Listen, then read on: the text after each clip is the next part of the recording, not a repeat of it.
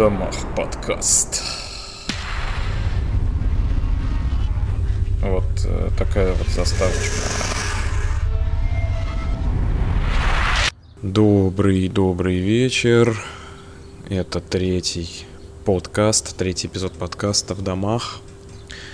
Я, честно говоря, я э, переслушал первые два выпуска раза по три, наверное. И я знаю, что принципе этого делать, наверное, не надо, если ты делаешь все профессионально и э, ну, на потоке, да. Но так как я, во-первых, делаю непрофессионально, а во-вторых, ну, скажем, во время монтажа я практически не слушал.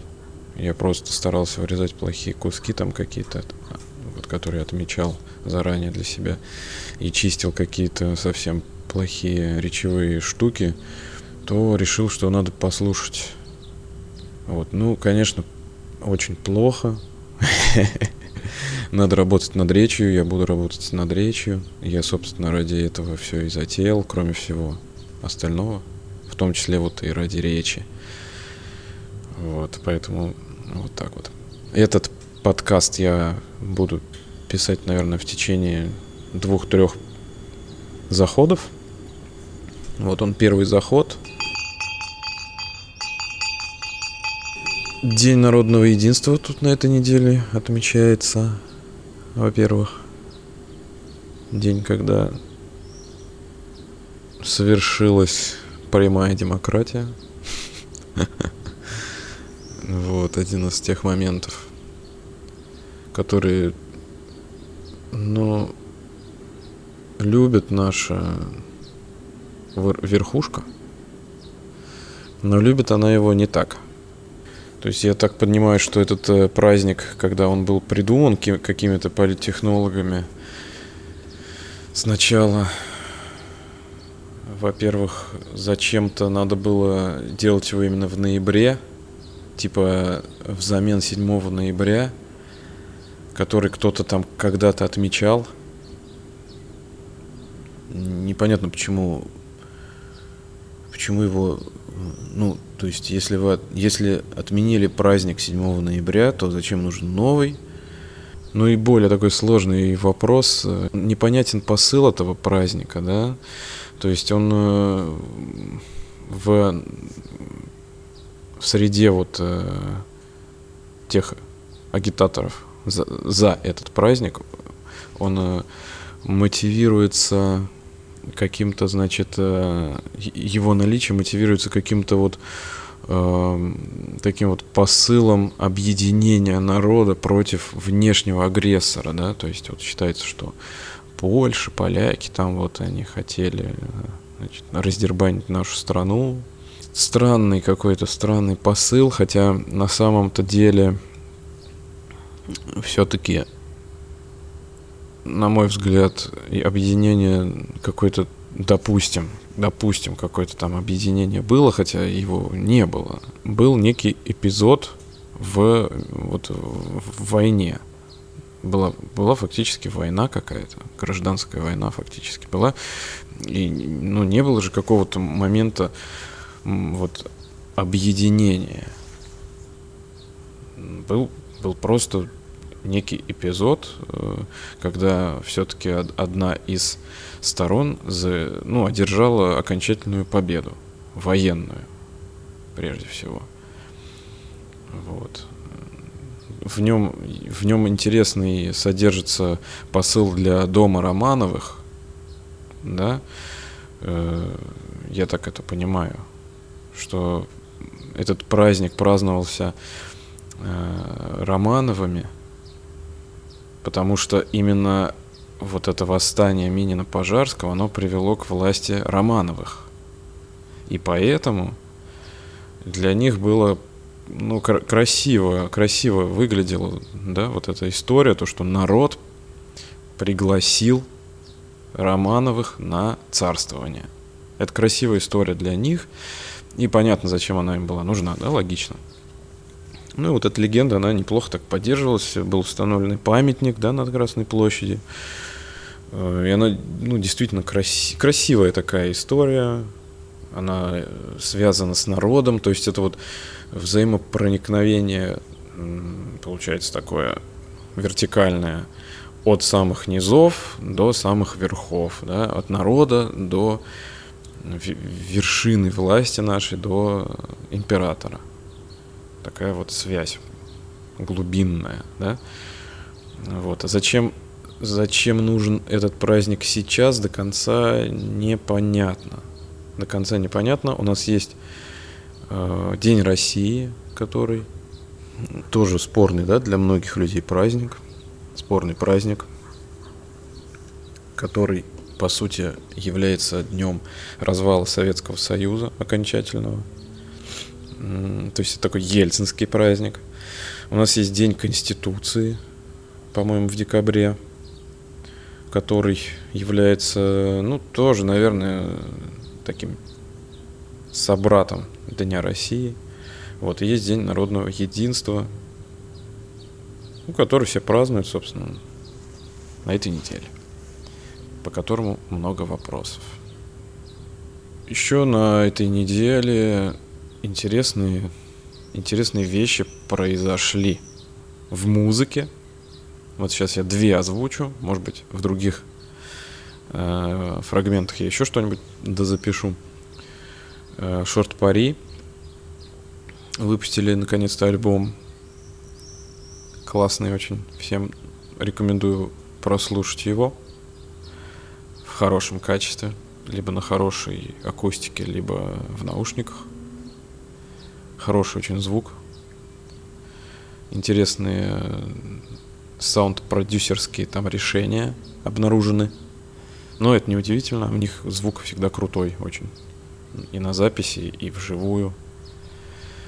Вот. Пока я не понял там никаких посылов. Ну, в принципе, музыка, вот именно вот эта музыка, она достаточно образная.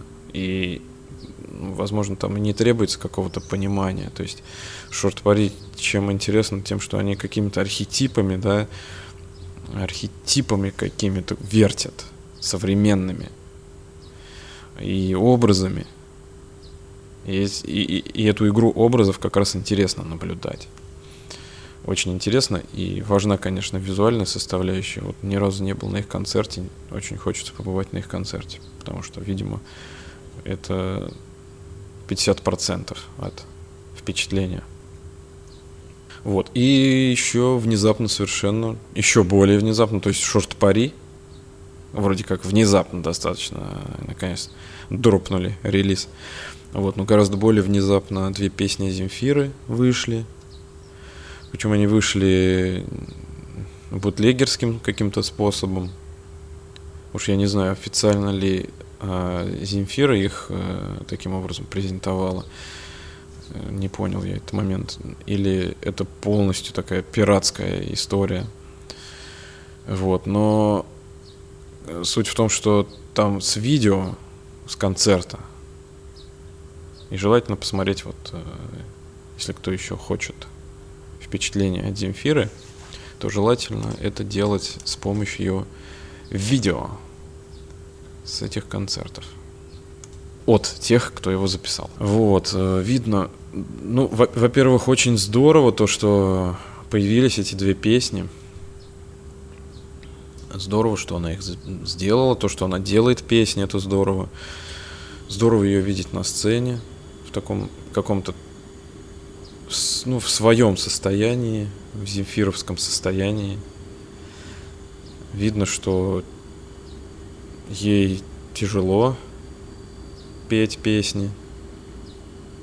Это не просто для нее, это не просто работа какая-то для нее, она не все-таки э, какой-то исполнитель, да, она все-таки артист большой, непростой очень. И у нее очень непростая история взаимодействия с публикой, с аудиторией. В общем, видно, что для нее концерт это как, как такой вот усилие большое достаточно. То есть она песня пропускает через себя. В общем, это тоже интересное очень зрелище, очень интересные песни. Я рекомендую их послушать. Абьюз и Goodbye. Ну, их легко найти в интернете, на YouTube. надо их искать. Естественно, на этой неделе вспоминают и праздник Великой Октябрьской социалистической революции, но вспоминают его каким-то странным способом. Если говорить о государстве, конечно.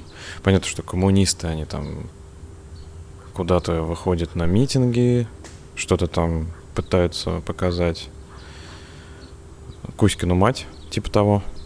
А вот государство очень на мой взгляд, странно отметила в этом году, и, видимо, это нормальная уже традиция, я что-то ее раньше пропускал, что 7 ноября отмечают,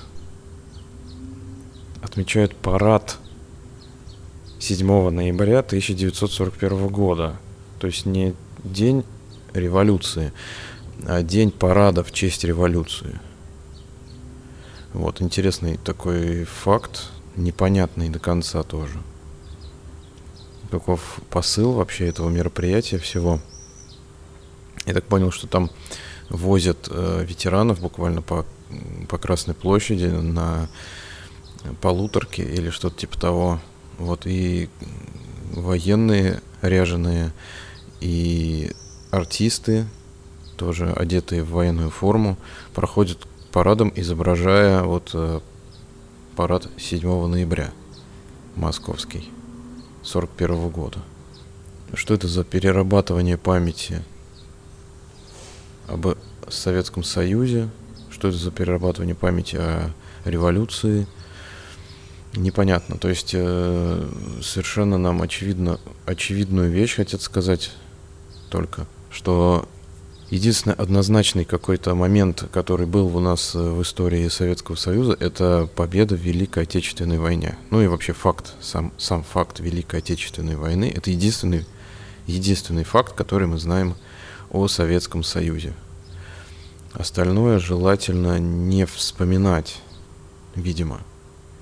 Не надо вспоминать ни причины создания Советского Союза, ни его способ создания, ни историю его возникновения желательно не вспоминать. Желательно не вспоминать периоды до Великой Отечественной войны, потому что там спорных моментов очень много, лучше их не вспоминать вообще. Особенно, конечно, пред, предваряющие Великую Отечественную войну эпизоды, да, вот сейчас была история с пактом Молотова-Риббентропа, вполне себе обыч... ну не то чтобы обычным, но нормальным таким вот э, соглашением о ненападении, которое практиковалось, соглашения, которые практиковались в течение 20 века, у нас и 19 века были, были у нашей страны отношения и с турками, и с англичанами, и с японцами, и с Китаем. И все они так или иначе регламентировались и секретными протоколами, и э, какими-то соглашениями о предполагаемых границах о буферных зонах. Ну, это нормально. И нормально то, что это скрывалось, естественно, потому что понятно почему, да? Вот, ну, сейчас э, вообще достаточно боль, больная, болезненная такая реакция на информацию об этом пакте, да, почему-то. Непонятно, почему она такая болезненная. Ну, соответственно, и после войны тоже как-то не вспоминается, потому что и грызня после смерти Сталина, это, это табу, его нельзя обсуждать. И 60-е тоже нельзя обсуждать, потому что там был Хрущев, который тоже был нехороший человек. Он, э, во-первых, э, осудил культ личности, во-вторых, он Крым отдал. То есть не, это тоже табуированная какая-то тема. То есть получается, что от Советского Союза остаются там какие-то колочки совершенно. Вот Вторая мировая война, э, в которой Советский Союз был жертвой, э, Брежневское время, которое, естественно, широкие массы населения вспоминают с теплом, потому что это на самом деле время стабильности и время ну, застоя, да, застоя. То, что любят люди, это застой, когда нет никаких потрясений, нет никаких прорывов, но и нету никаких особых разочарований. Просто все ходят на работу, получают зарплату, ездят куда-то отдыхать. Ну, в общем, все нормально, все без, без каких бы то ни было вызовов особо. Вот. Э, и после Брежнева опять вот э, все эпизоды пост постбрежневские, они все тоже предаются забвению, не анализируются, никак не рефлексируются, скажем так, да, не Андропов, ни тем более Горбачев, они никому не интересны. То есть это все наш позор, наш проигрыш везде, наш везде провал. Вот и получается, что от, от социалистической революции остался только парад 1941 года. Ну и куча памятников Ленину по всей стране. Ну и как сам Ленин, который лежит на Красной площади. Товарищи красноармейцы, стойте крепко, стойко, дружно, смело вперед против врага. За нами будет победа, власть помещиков и капиталистов, сломленная в России, будет побеждена во всем мире. Тоже такая тема, которая сейчас мусолится в определенных кругах. Она меня тоже интересует. Это вот а, некий э, реюнион гражданской обороны, который позиционируется как э, сборище всех, э, когда бы то ни было игравших живых музыкантов вместе с Летовым, всех, э, сбор их всех на одной сцене и играние ими песен гражданской обороны.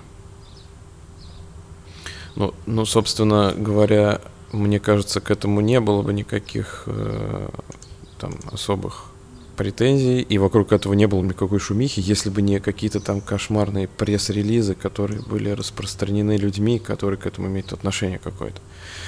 И, в общем, эти пресс-релизы были настолько ужасными, в которых э, как бы Летова называли, называют э, типа одним из участников гражданской обороны, одним из основателей гражданской обороны, э, автором лучших песен гражданской обороны, фронтменом гражданской обороны. И там какой-то вообще был один э, эпизод, где было указано, что, мол, того вот последний состав гражданской обороны, он вообще выпустил какие-то незначительные альбомы. Ну, имеется в виду вот э, такие альбомы, как «Долгая счастливая жизнь», «Реанимация», и зачем снятся сны, я так понимаю.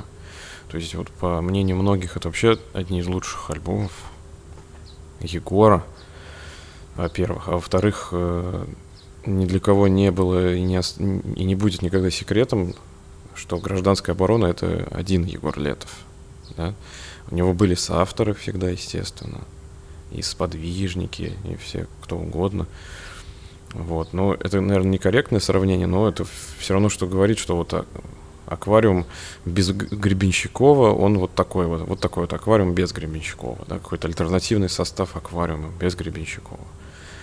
И называть Гребенщикова одним из создателей. Ну да, понятно, что Гребенщиков один из создателей аквариума. Они вместе с Гуницким создали аквариум, да. Но никто же сейчас не скажет, что, что Гребенщиков это один из двух создателей аквариума.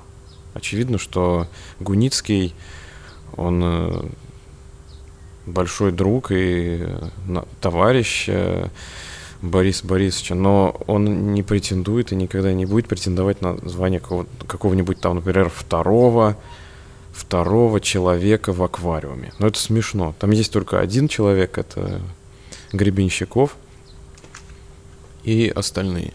Остальные музыканты, авторы текстов – звукорежиссеры, автора там обложек и каких-то фотографий, фотоальбомов. Там же на самом деле много творческих людей участвует вот в создании некоего арт-объекта под названием, например, музыкальный альбом или большой концерт какой-нибудь знаковый. Очень много людей, поэтому это называется группа, группа аквариум, да? группа гражданская оборона. Почему она группа гражданская оборона, кстати говоря? Не только потому, что там помимо Егора еще и Кузя, да, участвовал, и Манагер, там много кто, но и потому, что это выглядит авторитетней, да, как бы не просто вот э, Егор Летов э, там, записал музыку при помощи своих друзей, да, но все-таки группа «Гражданская оборона». Это некая комьюнити, некая идеология, может быть, это даже какой-то такой ко-ливинг и, и так далее. Ведь известно также, что вот, например, гражданская оборона записывалась на Гроб Records, да? Но что такое Гроб Records? Всем известно, что это такое.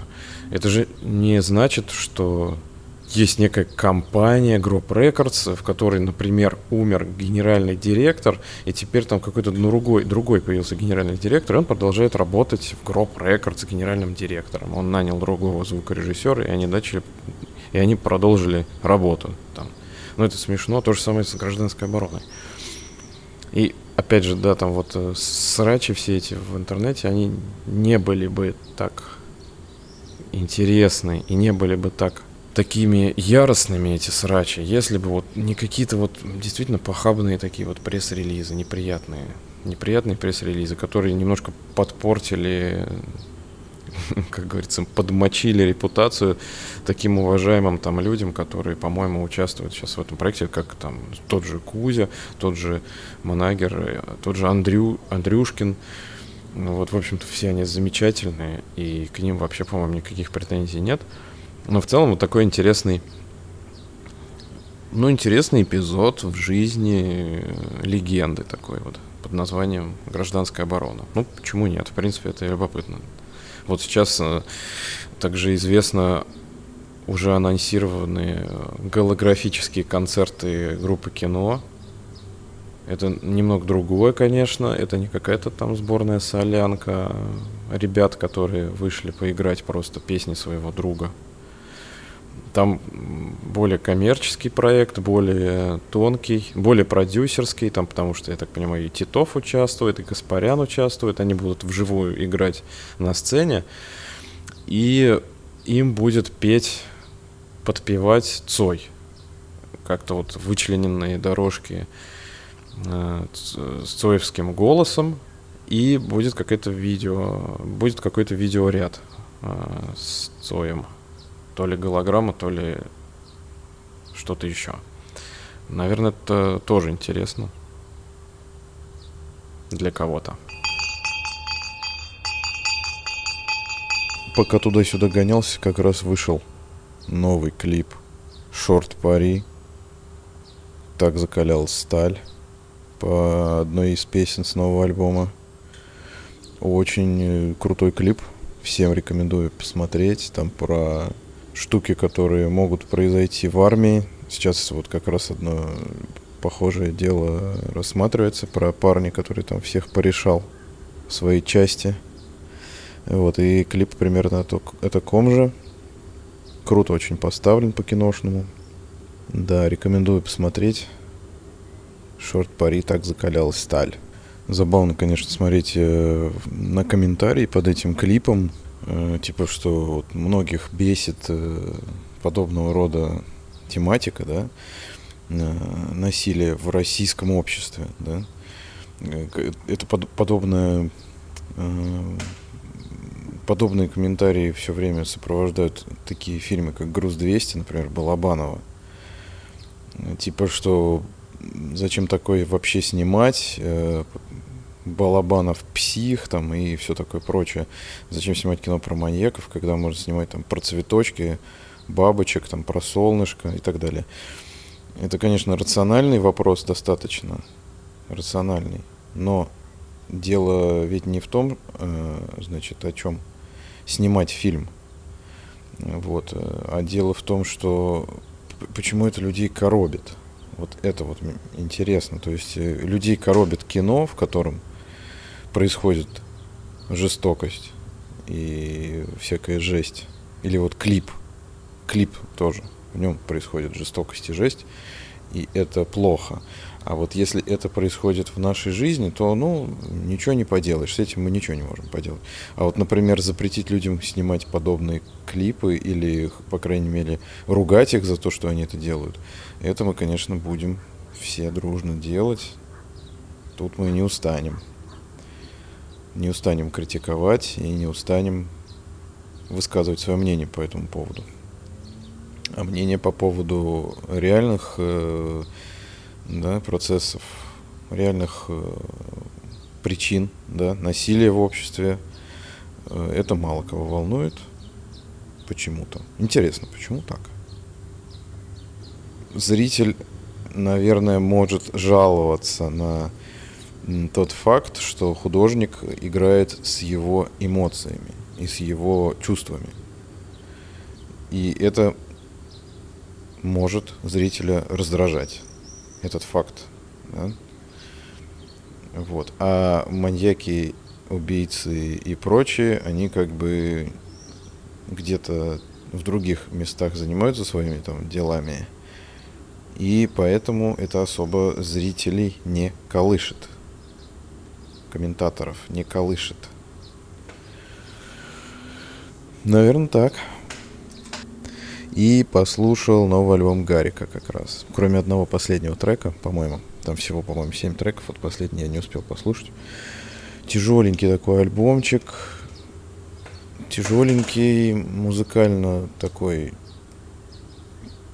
мелодически, точнее, примитивный. Хорошие аранжировки, конечно. Крутые достаточно.